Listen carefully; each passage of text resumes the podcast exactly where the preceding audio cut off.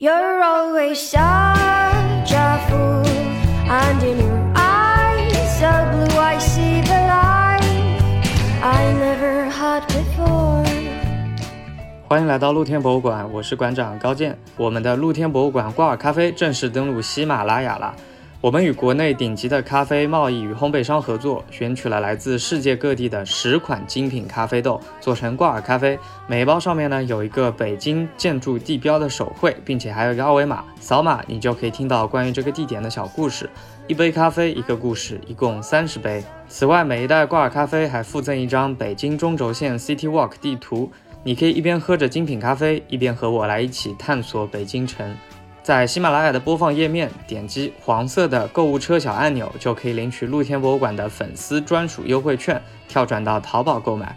你也可以直接打开手机淘宝，搜索“露天博物馆挂耳咖啡”，就可以找到我们了。非常感谢你的支持。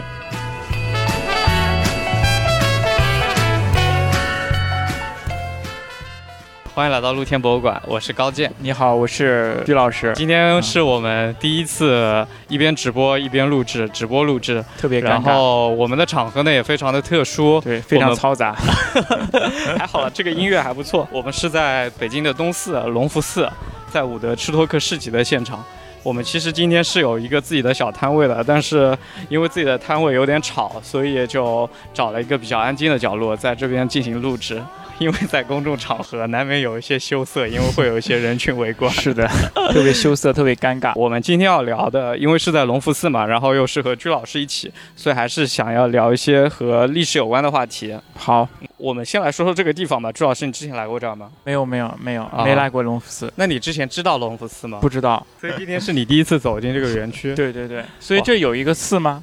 对对对，嗯，这里原址的确是可能是北京城内最大的寺庙之一。北京东西分别有两座大寺，西边的是护国寺，东边的就是隆福寺。啊，护国寺小吃很有名嘛，隆福寺比较有名的就是它的市集。啊，呃，它原来是北京最大的办庙会的地方。啊，呃，特别是在晚清民国时期，这里应该是最最最繁华的一个地方。哦，因为那个时候就是这个寺庙也特别会做生意，他把他的这些土地啊就让出来，让这些小商小贩来这儿就贩卖一些东西，呃，就变成了北京东部最大的庙会。所以其实就是今天的国贸地区，就是北京的商贸中心嘛。啊，所以我们那个时候说东四地区是北京的商业中心，东四有什么四大钱庄啊，什么大药房啊什么的，就说的就是东四这一块儿。东四和隆福寺就一直是绑定在一块儿的。那现在这个庙还在吗？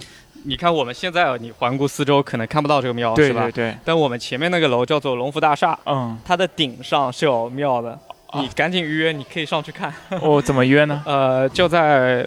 北京隆福寺吧，北京隆福寺这个公众号上那个可以预约，哦，要钱就可以上去参观，免费的，免费的。呃，去年你还要付木木美术馆一百八十块的门票才能上去参观，最近它是五一节刚开始免费对外开放，啊啊，所以赶紧约。呃，所以它这个庙是建在楼顶上的。对，感觉很特殊啊，因为这个庙原来呢香火一直很旺盛，嗯，但是你也知道办市集肯定是很危险的，对吧？所以就一把大火烧了隆福寺。哦，民国时期就已经烧过一次了，但那个时候呢不是特别严重，所以后来还有一定的复建修建，把这座寺庙还保存下来了。嗯，但是建国之后这里其实拆拆建建的，比如说造百货大楼呀，造居民住的这些区域啊，把这个隆福寺其实已经拆了好多好多了，一直到了九十年代初。初吧，好像是，应该是三十多年前发生了一场大火，把整个隆福大厦呀，然后边上的这些全都给烧了，然后整个隆福寺寺庙也都给烧了。嗯，后来他就建到那个房顶上去了。对，后来又重修隆福大厦的时候，就在那个隆福大厦的顶上又造了一群寺庙建筑群。但那个是仿古建筑了，就都钢筋水泥的建筑。确实，我原来坐出租车经过这段的时候呢，我就发现这一块楼上金碧辉煌的，对，就是隆福寺。对对对对对。那当时设计师怎么想的？为什么要把这个寺庙建在楼顶上呢？我也不知道他们怎么想的，就他们可能就觉得需要保护一下文化传统，可能某一个领导一拍脑袋就觉得这是个不错的主意，就把它迁到顶上。这算不算世界上唯一一座建在楼顶上的寺庙呢？可能是。嗯。我觉得在河北可能。有挺多这种大厦顶上造个庙的吧，奇幻河北 有可能嗯。这种造法原来在大家眼里可能就还挺土的嘛，是吧？就是利用率比较高，土地的利用率比较高。对，但是这种这种想法就在让建筑师看来，这是一定是某个业主匪夷所思的嗯想法，对吧？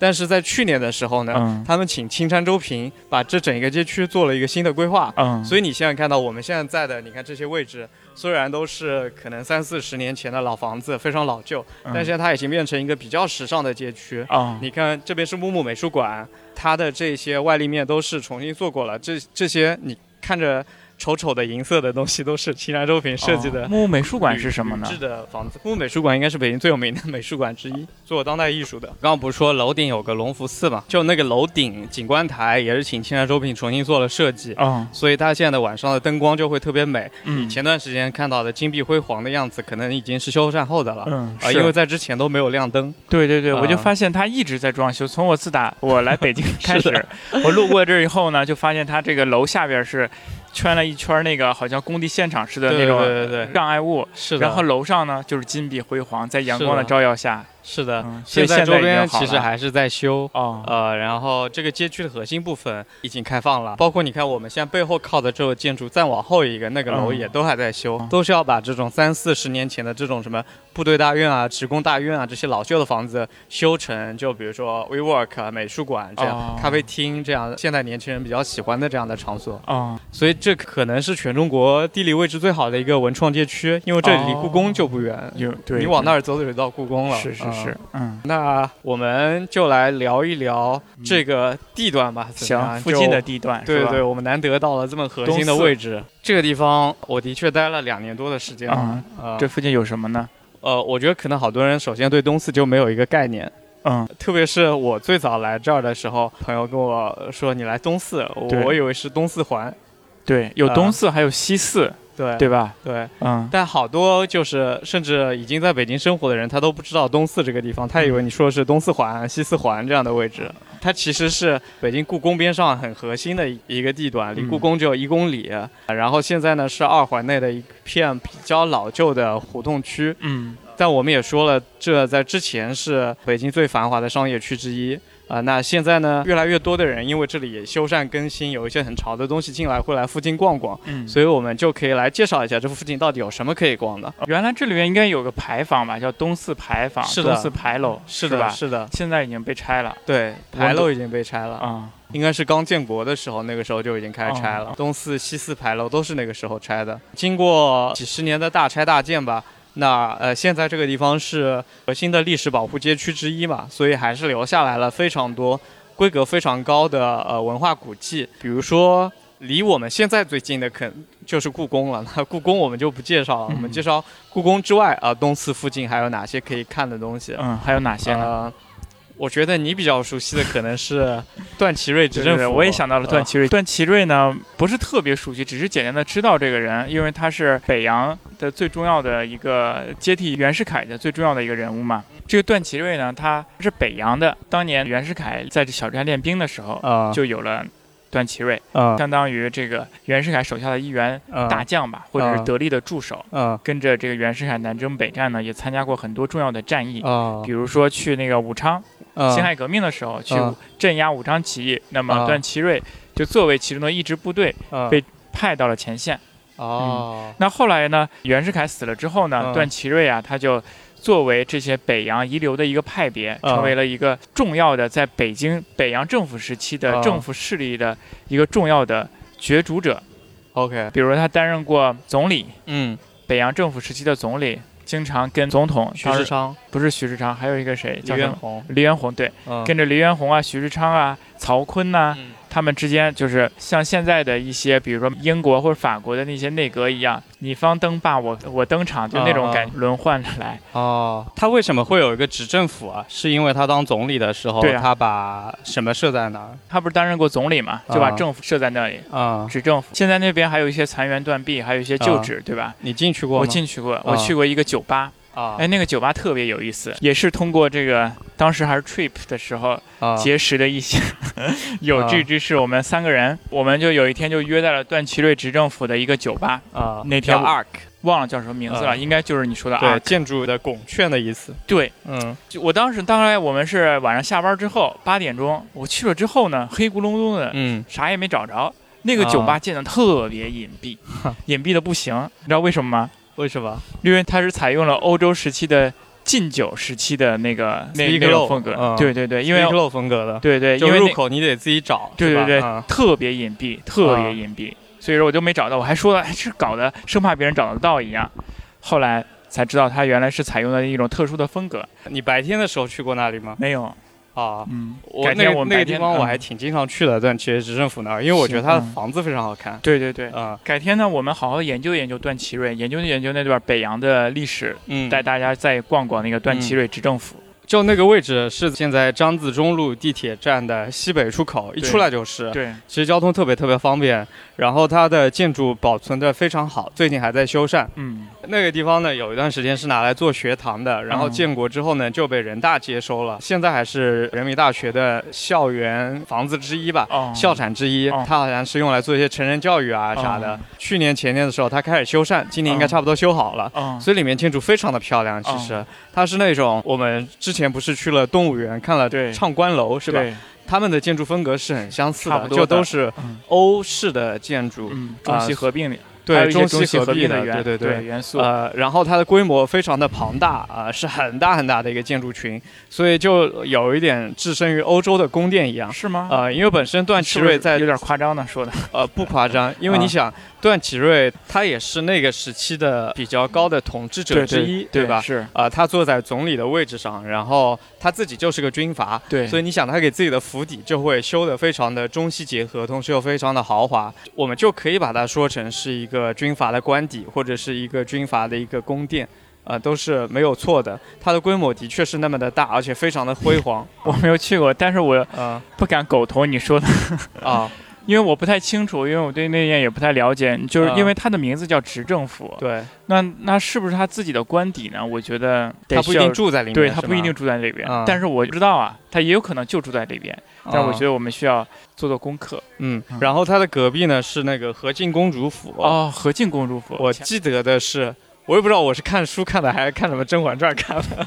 我记得是这个公主她是远嫁到蒙古，嗯然后后来就在那边应该过得不是很幸福，嗯就又回到了北京，嗯然后从此就在北京常住了。嗯因为皇帝非常宠爱她，所以就给她给了他很多钱，给他修了一个非常非常规格高的府邸，就和敬公主府。他就一直住在北京，就再也没有回到蒙古去。然后这俩是连在一块儿的。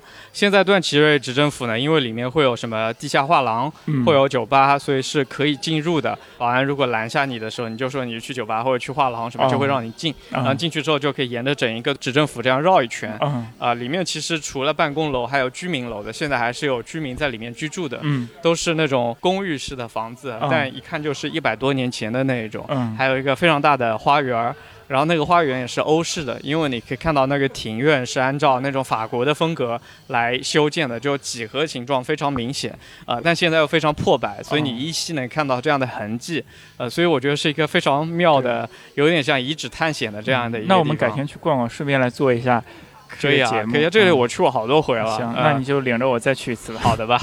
然后它边上的和敬公主府呢，现在是宾馆，啊，呃，好像就叫公主府宾馆还是什么和敬宾馆吧。就是如果去宾馆住的话，你还是可以进到那院子里边去的。但是就是古建筑那个部分呢，它不是宾馆，现在是不对外开放，啊是一个花园儿。所以你去住宾馆的时候是可以路过或者那个俯瞰那个古古建筑的这个部分。跟他们连着一条街，其实有好多好多的文物古迹。比如说什么森格林沁府，好，段祺瑞执政府就说到这儿吧。好。吧，离这儿还比较近的呢，我一直比较推荐的是那福王府，福王府，你知道这个吗？我我不知道。九爷府。啊。因为是这样，我知道它呢，最早是因为就是我不是经常刷那个思飞小组的，就是那个古建爱好者、哦古迹爱好者小组的内容嘛，就发现原来这边上有一个其实是最大的王爷府，嗯就可能比恭王府还大。嗯但是因为它现在没有清理成景点，所以就没有什么人知道。嗯离我们现在大概就八百米吧，是我们这儿往东走八百米就是那个王府。福王，它现在是很多出版社，哦什么世界出版社呀，好几家杂志社都在里边。所以你如果要走进去的话，你可以跟保安说我是找出版社办事儿你去过吗？我去了，啊但是我去的时候那不是工作日，啊呃，所以就是我走进院子里，但是要走进主殿的时候，那一层是关关了的，因为那其实就出版社他们的大哦门就没有开，我只能隔着门缝看看里面，就是有非常大的大殿。哦，呃，应该是所有的王爷府里面规格最高的一个大殿。哦我之前不在东四四条住嘛，嗯，所以我的阳台外面就是它，哦所以我就可以俯瞰到那个福王府啊。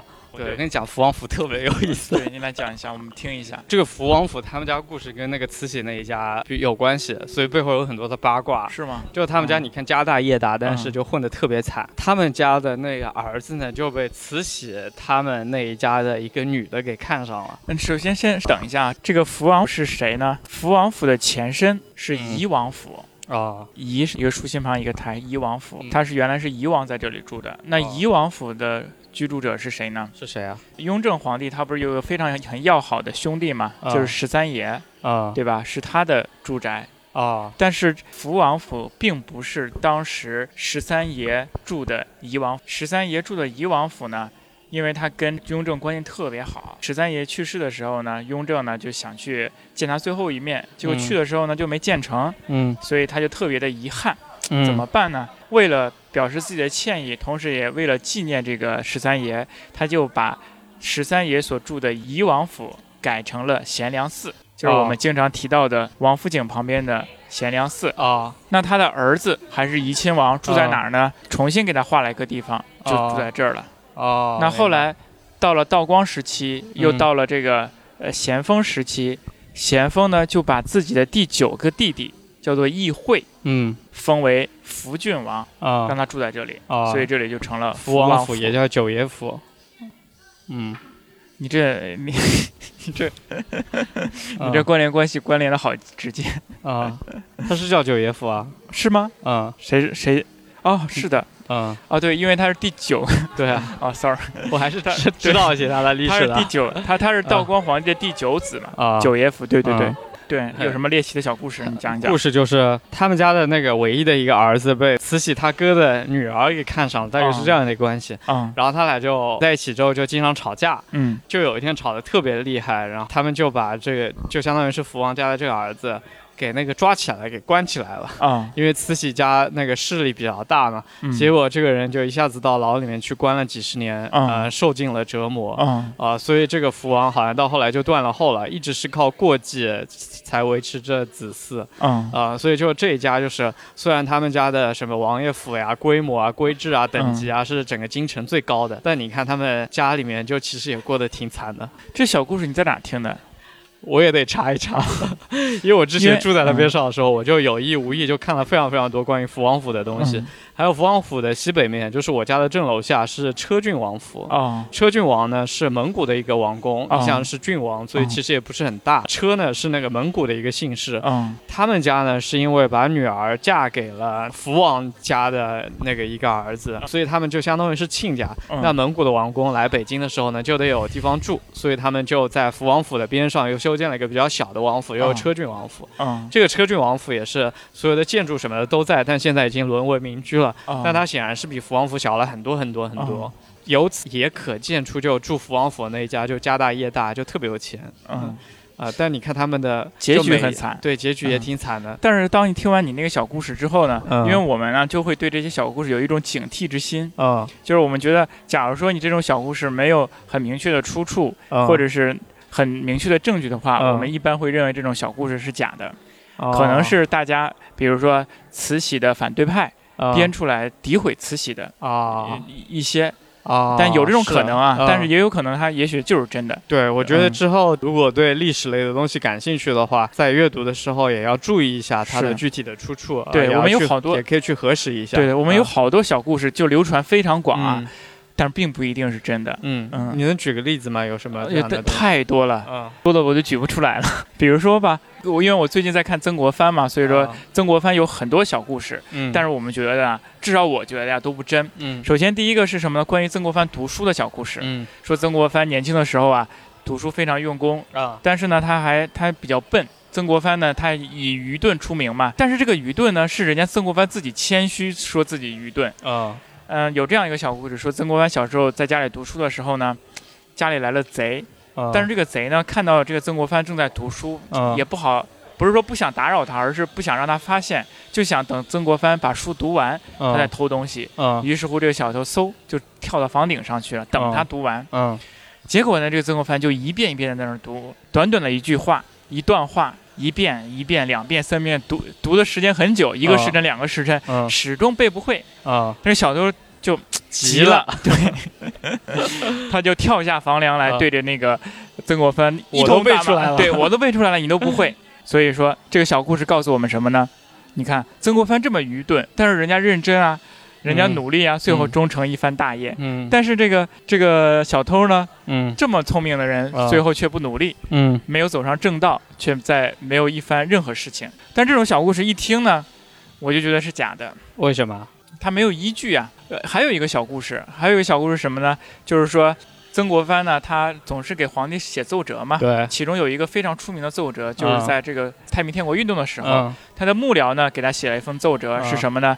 是屡战屡败。嗯确实是这样。曾国藩在刚开始带领湘军出湖南的时候，那这打了很多败仗，嗯屡战屡败。嗯曾国藩一看呢，就觉得嗯不好，写的不行，说明我无能呗，对吧？啊屡战屡败，他就改了一下，你猜改成什么了？你这你屡败屡战。对，就改成屡啊败屡战了。你看，啊，同样的四个字，顺序一改，一下子就不一样了，对不对？啊但是你有没有想出来，这两个如果这两个小故事都是真的的话啊，它是不是有矛盾之处呢？你想想，连小小的一段话都背不会的人，啊那该多蠢！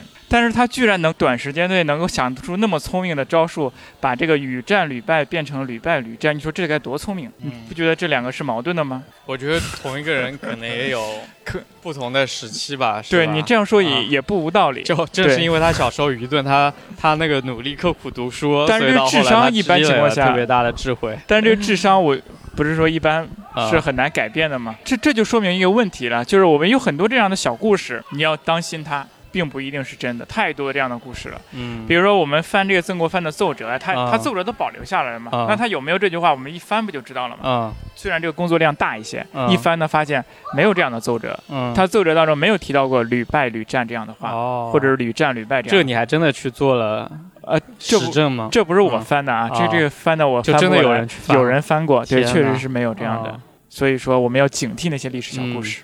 好的，我们福王府这个小故事呢，我们可以回头去看一看，但是它很具体的出处。对对，嗯但是它很有意思。啊但是其实啊，另外一种说法就是另外一种观点就是，虽然小故事是假的，但它都不是空穴来风，嗯它都能够通过这样的小故事反映出它背后的一些东西，嗯是不是？嗯，比如说刚才你讲的福王府那个东西，那么为什么会产生这样的小故事呢？它有一定的自己的社会和文化的这种土壤。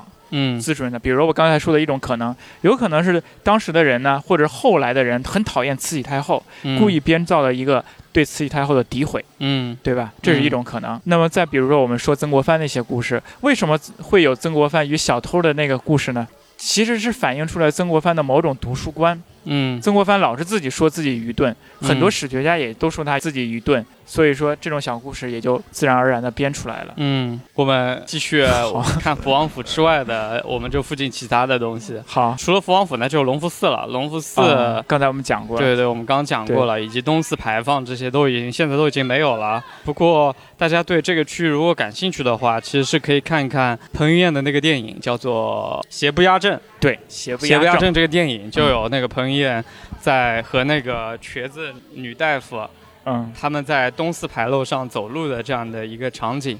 呃，那个上面还是恢复了挺多老北京的视觉的这些景象的，包括那个东四地区就都拍出来了。然后这附近呢，其实还有几个特别规格特别高的文物古迹，嗯但大家可能就更加不知道了，因为嗯他们没有对外开放，所以我们就简单的说一说。好，比如说东四六条胡同有一个崇礼住宅，崇礼住宅，对，崇礼嗯住宅，崇礼是以前的一个大臣，然后他的住宅是北京现存最好的官员住宅四合院之一。哦。但他现在呢，也是一个大杂院儿、杂居的一个地方，然后也不让进去参观，哦，呃，所以我们就也不详细介绍它了。好，如果对四合院感兴趣的话，东四四条前年还是去年新开的东四胡同博物馆倒是非常值得参观。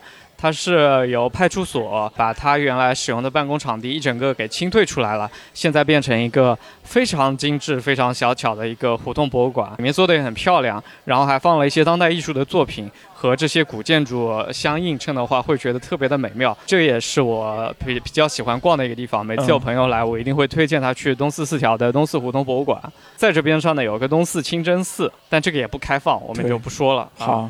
然后呢，就是离这儿比较近的，可能就是故宫和景山附近了。那在到故宫之前呢，有一个北大红楼，就是我们熟知的五四运动的起点，也是五四运动的标志。现在呢，也是五四运动纪念馆，呃，是一个博物馆，是对外开放的。这个我觉得还是挺值得参观的。嗯，特别这两天是今天是五月一号嘛，大后天就是五四青年节。嗯，其实我们还挺建议说大家去红楼那儿可以重新。走一遍五四青年之路啊，然后也来回忆缅怀一下这一段历史。其实到了五月四号的时候，特别是去年，因为是一九一九到二零一九五四运动一百周年，大家做了非常多的关于五四运动的深度报道。这些深度报道呢，我觉得我可以附在这一段音频的 show notes 的部分。啊，大家可以通过去我们的微信公众号“露天博物馆”回复本节音频的编号。那这一节音频呢，应该是三十六号，你回复数字三十六，就会收到这个。呃，推送我们会把我呃去年新京报做的关于五四运动一百周年的非常多的详细的深度报道的链接和我们推荐的其他的内容全都放在里面。但我觉得对于这场运动的这个路线，我们还是可以简单的对它是来介绍一下。对对对，你知道吗？我不知道，你说一下。好嘞，我做了一些功课的啊。首先，五四运动的前一晚，就是五月三号的晚上，他们是在校长蔡元培的家里面做了一个集合。蔡元培故居现在还是开放的，就在王府井的边上，啊，那个是可以进去看一看的。呃，五月四号具体的路线，大家只要记住四站路就可以了。第一站就是呃北大红楼，呃北大红楼不在北大，北大红楼在故宫的东北角。因为当年北京大学还在这个地方办学呢，还没有搬到圆明园、颐和园那个地方去。嗯，啊，所以第一站就是北大红楼。嗯，那在这里做了什么事儿呢？学生在这里集会，啊，在这里集合。嗯，当时不只有北京大学的学生参加了，其实是北京好多高校。特别是那个高等师范学校，就今天的北师大啊，他们应该是中坚力量之一，所以各个学校的学生都在这个地方集合示威，确定了行走路线，然后出发。对，所以他们第一站就去了天安门。天安门，嗯，注意是天安门，不是天安门广场。嗯，因为五四运动的时候还没有天安门广场，那边还是很多建筑物的，然后这些围墙也都在。长安左门、长安右门，呃，然后有大清门，呃，那个时候已经叫中华门了，这些都还是在的，所以。那时候的天安门真的只是一个小广场，是一个 T 字形的长长的一条，呃，是建国之后把这些全都拆了，推成了一个大广场。呃那那个时候天安门广场应该更像现在的。午门广场一样，对吧？是的，是的，是的，是的，规模更加大一些，但是形状会非常的像。对，呃，特别狭长的一条。嗯，大家如果今天就通过天安门这个入口去逛故宫的话，嗯，会经过这长长的一道嘛？啊，然后就能感受到特别狭长的一条路。其实我觉得都算不上广场，就算一个御道，一条路，呃，宽阔的路。那他们在天安门做了什么呢？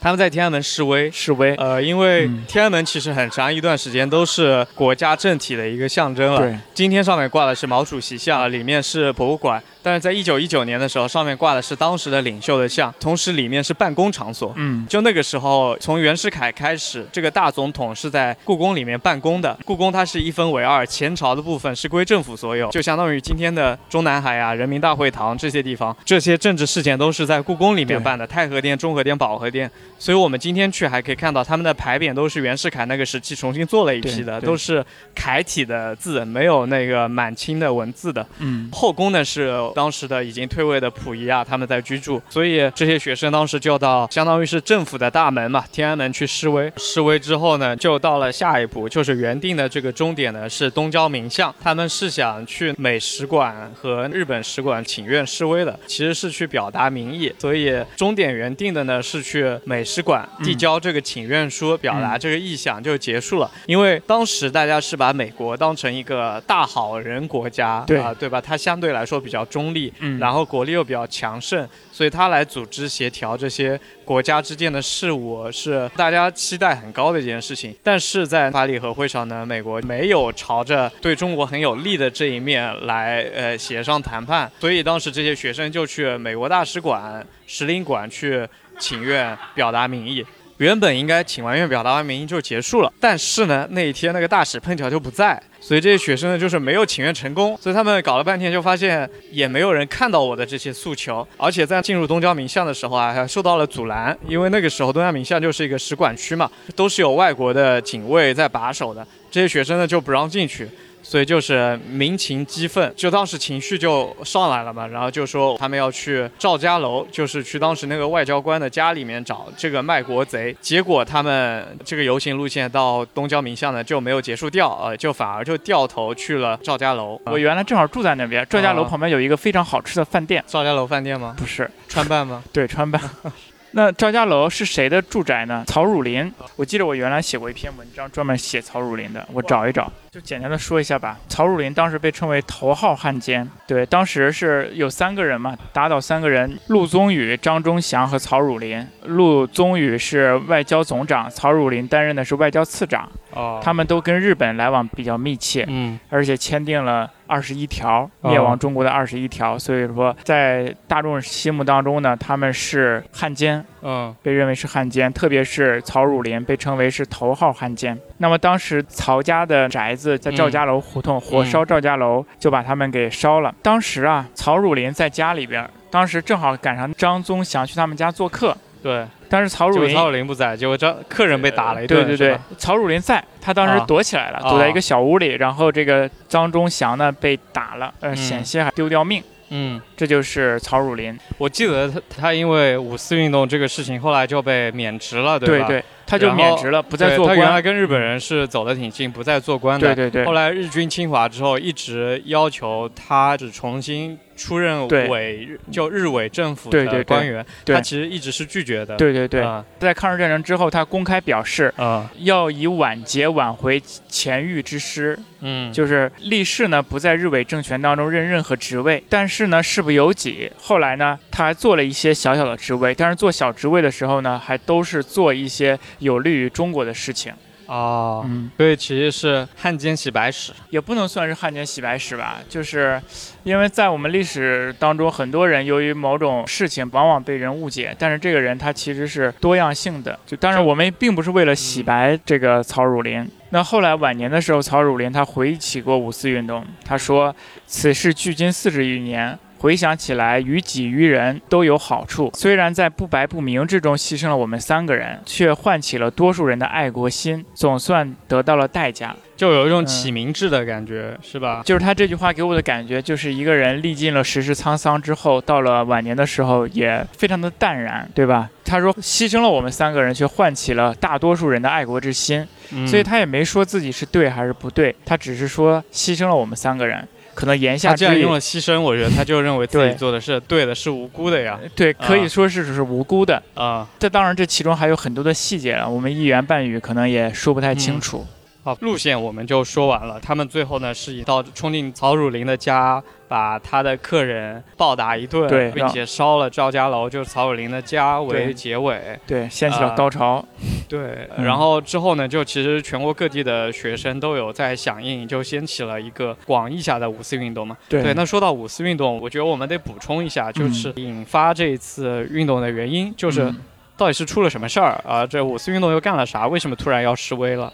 最直接的原因，它的或者说它的导火索吧，就是巴黎和会谈判失败。其实巴黎和会是一战战后国之间呢，针对这个战后事情开的一个和谈会议。嗯那一战的参战国有非常多，对吧？嗯战败国呢，就是以德国为主。其实当时中国呢，也对德国进行宣战了。嗯，那么主要战场在哪儿呢？中国有德国的部队、啊在山东那块地方。啊青岛。对，所以说也进行参战，也好像派了一支部队呢去了欧洲。嗯，那么胜利之后呢，我们作为一个战胜国，自然就要收回在山东的一切权利。嗯。但是却不料这个权利呢被日本所窃取了，嗯。而且非常不利于我们国家。嗯。所以说，大家都纷纷起来反对这件事情，这就是这个五四运动爆发的导导火索。火索。对，哦，其实我想岔开说一点，就是去年五四运动一百周年的时候，我发现宣传力度好像不是很大。嗯我跟一些朋友聊到，好像是说大家或者是整个舆论环境没有非常主动积极的在宣传这一件事情。对对对，既然官方的渠道不太方便来宣传，那我觉得我们并不代表就来宣传我们就会遗忘这段历史。是我们只是把过去发生的事情，呃，有这么件事儿告诉大家，提醒大家，以及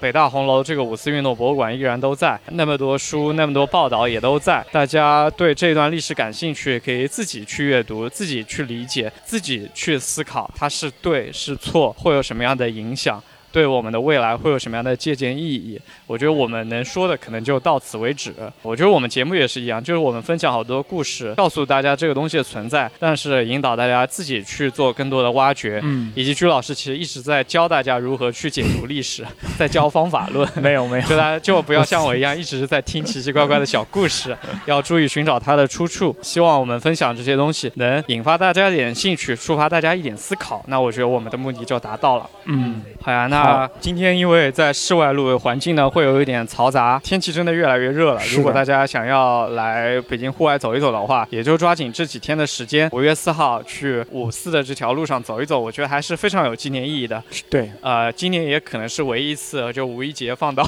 五月四号。是五月五号，放假，对对，嗯五月五号，所以四号也是个假期。大家如果前三天玩累了，四号那去走一走也是挺好的一个选择。那我们今天节目就先到这里吧。好，非常感谢大家的收听和收看。好，这也是我们第一次抖音直播的尝试。是也没几个人看，对对，看的人不多，但还是非常感谢现在还在线上的观众啊。然后我们会根据这一次的反馈来做一些调整，找出最适合我们的和大家沟通分享的这样一种方式吧。嗯好那我们今天就到这里，行，谢谢高阶馆长，谢谢朱老师，拜，拜，再见。